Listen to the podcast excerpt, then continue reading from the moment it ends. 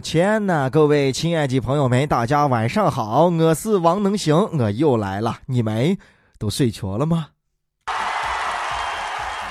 这个双十一啊，大家剁手的感觉怎么样啊？缓过神来了吗？哎，有没有生活水准降低的？哎，有没有已经收到包裹的？没收到没关系，别急啊，有一份神秘大礼要寄给你了。哎，一股子嘛非常强的冷空气嘛，要从新疆那个地方啊到我们这里来了。这个包裹子没有任何的费用，但是不管你想不想签收啊，你都得把它签收。哎，你说啥的嘛？我们的冷空气是很正宗的，你闻一下，你闻一下，我们的冷空气还有新疆羊肉串的味道。一到天冷啊，这秋衣秋裤就成了我们最温暖的港湾和向往。哎，没有扎到袜子里边的秋裤呢，是一个没有灵魂的手套。这什么呀？我记得那是一个冬天啊，特别特别的冷。那个冬天我蛋子啊，就我挑蛋啊，还在上高中啊，宿舍里边在住校着呢。然后那天铃一响，哦呀，猛地一惊醒，完事上课迟到了。再一看宿舍其他人全部都上课去了，没人叫他。你看活的这个人缘，完事儿就赶紧收拾，哎，穿衣服、刷牙。这哪有时间刷牙呀？含了一口水，咕噜咕噜，头朝上，砰一吐，那水又掉到脸上了，就算把脸也洗了，二合一了。拿湿毛巾把头发搞得往后一抹，直接从宿舍往教室就开始飞奔。哎。这飞奔的路上，他就觉得有无数双眼睛在盯着他。哎，平常都不太吸引女生的他，这时候女生都看他，向他露出神秘的微笑。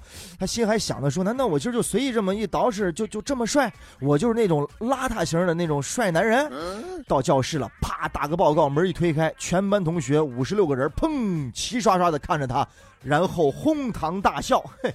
太着急了，把他那条红秋裤啊当围脖围到脖子上了，跑了一路。嘿，那个秋裤上面那个口啊，刚好还搭在前面。讲这么多什么意思呢？每一条秋裤啊都有它的灵魂，都有它自己的想法。你要是不把它扎在袜子里边，它有可能就变成你的围脖。得嘞啊，天冷了，大家都要注意保暖啊，金句不变，多喝热水。那想啊，这昨天上午，西安市天然气价格改革听证会在西安市物价局举行了。这根据之前的相关内容呢，这次听证会将重新核定城市的燃气配气价格，推行季节性差价政策，鼓励市场交易化。事到如今，我不得不告诉大家一个惊天的秘密，就是我们每个人都有预知未来的超能力，只是你自己不知道。不信你看哈，一说有空联系啊，你就知道啊，永远都没有交集。一说哎，改天请你吃饭。你就知道你饿死也等不出这一顿饭。一说咱回头聊，你就知道一转身就是一辈子。一说你是个好人，你就知道来了要分手了。一说要开听证会了，你就知道啊要涨价了。那你就直接告诉我这是涨价通知会不就完了吗？让我死心，还是个听证会。仔细想了一下，没有哪个听证会是不涨价的。你看，一五年那个出租车听证会涨，一一六年那个地铁听证会涨，还今年这个天然气听证会涨。这天然气听证会给了两套方案，都是涨价方案。哎，这就好像考试的时候一道题给了 A、B、C、D 四个选项啊，那都是错错答案。我想选正确答案，我没得选呀。呃，听证会的结果应该有很多呀，可以涨，可以降，也可以是不涨，维持原价。但现在这个听证会呢，只有一个议题，就是到底涨多少。我特别想做一首诗啊，逢清必涨啊，逢涨必清。哎，咱们所有的听众朋友们，有谁参加过听证会啊？反正我是没有，我一般就听相声。这听证会这个事，你仔细想一下，还是很有意思的。当时有什么想法，拿出了什么方案，最后呢一听证啊，就一定是按照这个方案来执行的啊。难道这个听证会就是让你们清醒就对了啊？千万不要去论证刺激的关键。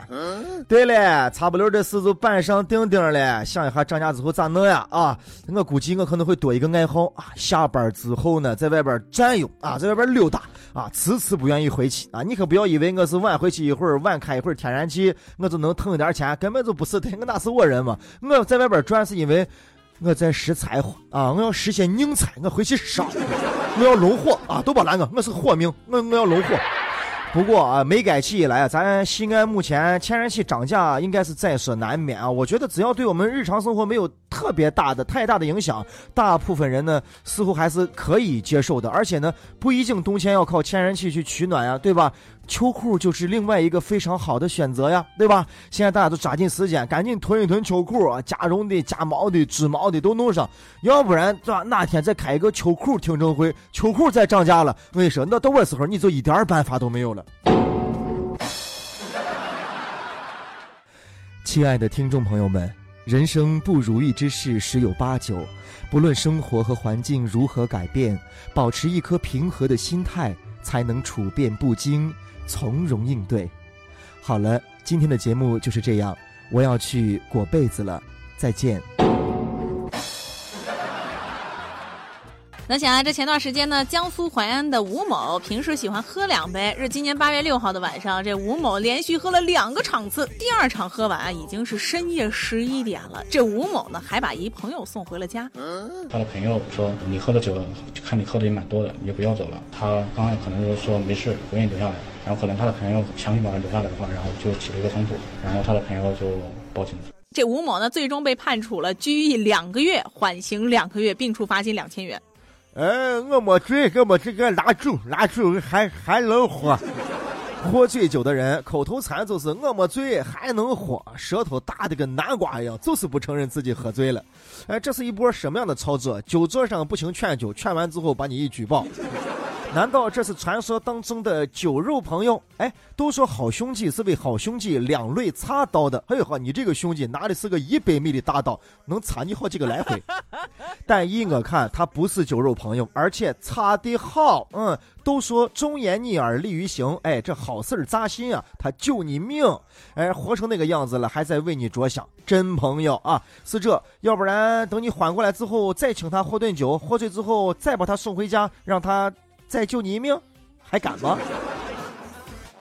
前两天呢，江苏宜兴的许先生开车呢去江苏南通办事儿。这期间呢，他将车停在了一个商场的停车场。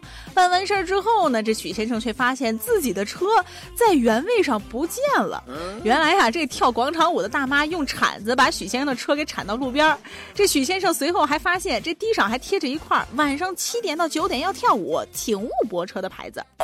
我也想不通为什么会有这种牌子，这都是哪个部门发的，对不对啊？如果是部门发的，你应该下面写清楚，这个牌子嘛肯定不合法的呀，全国各地都没有这种啊。哎，大妈齐心，齐力团结，哈，我感觉我这些大妈啊，走之走之，没有啥事是他们办不到的。那大妈，你们明明跳的是广场舞，但是我怎么感觉你们都有气功呢？我得感谢当年发明广场舞的人啊！得亏你当年没有发明出马路舞，要不然跟你说，今这路啊，谁都不想走。大妈们啊，你说你们随便写一个牌子，如果都管用的话，那写牌子谁不会吗？我在车上也写一个牌子：全天停车，不准跳舞。那好像也没有啥用啊，人家能把你车推走，那你总不能把广场掀翻吗？这国家呢提倡全民健身啊，咱们都是要支持的。大妈跳跳舞，身体健康多好啊，是吧？但是像这种占地盘、损人利己的行为，真的是不应该呀！大妈们老有所为，不是为所欲为啊！而且广场舞多好啊，不要让这个词儿啊成为了大妈们的贬义词。女孩小周，闺蜜小徐心情不好，求安慰，说给她写个借条就好。于是呢，这小周就写下了二十四万的欠条。没想到这事后呢，却被闺蜜小徐追债。这小周在小徐的威胁之下，陆续给了八万存款之后，又去借了高利贷。目前呀，这事儿当地警方也介入调查了。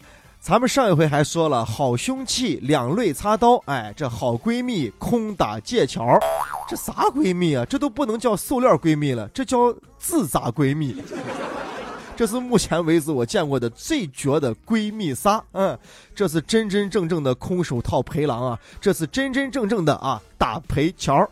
不过仔细考虑了一下，这倒是一条致富的好路子。来，大家听众朋友，谁给我写一个，对吧？我我不多，我就要三千就行，给我打个借条。我就拿这三千块钱，我给我好好的买上一个钓鱼竿子啊，然后我用它。放鞭炮，